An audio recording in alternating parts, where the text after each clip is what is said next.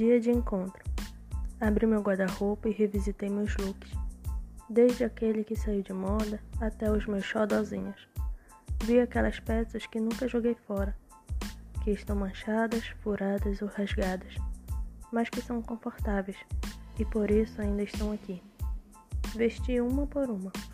São histórias, memórias, roupa que toquei por ser chamativa demais, curta demais, brega demais, colada demais, vermelha demais, segundo outras pessoas.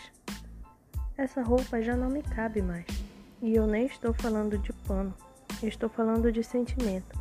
Às vezes me visto de amor para encontrar alguém, quando devia me vestir de ausência. Por isso, me vesti de mim e fui ao meu reencontro.